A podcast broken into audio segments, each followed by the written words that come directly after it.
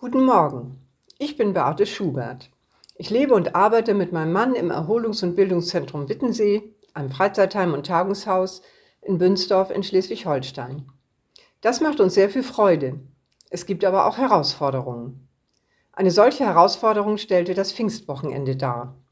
Es wollten über 110 Gäste kommen und verpflegt werden, was die absolute Höchstgrenze unserer Kapazitäten darstellt. Normalerweise wäre das kein Problem, doch wir kämpfen wie so viele andere auch mit Mitarbeitermangel, besonders an den Wochenenden. Das Himmelfahrtwochenende war bereits gut belegt und am Wochenende nach Pfingsten hatten wir auch schon 90 Anmeldungen. Für so viele Gäste brauchen wir natürlich eine größere Anzahl an Mitarbeitern in der Küche. An drei Wochenenden hintereinander fast eine Unmöglichkeit.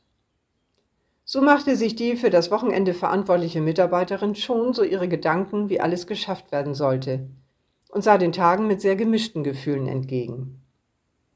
Wir haben dann bei allem Planen und Überlegen für dieses Wochenende auch Gott mit einbezogen und um gute Lösungen gebetet, wie wir es immer tun. Aber die Unsicherheit blieb. Am Ende ging alles gut.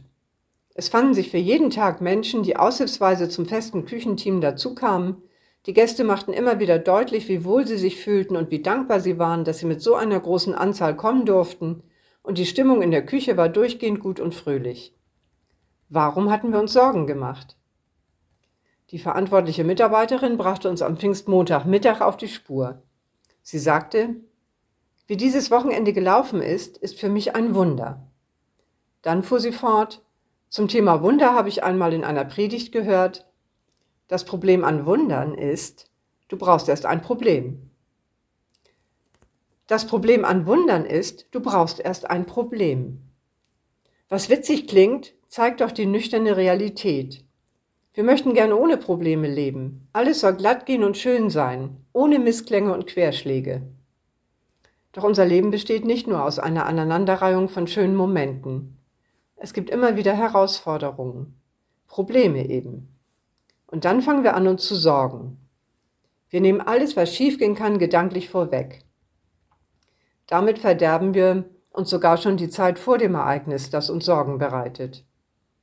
Darum finde ich den Satz, das Problem an Wundern ist, du brauchst erst ein Problem, so faszinierend.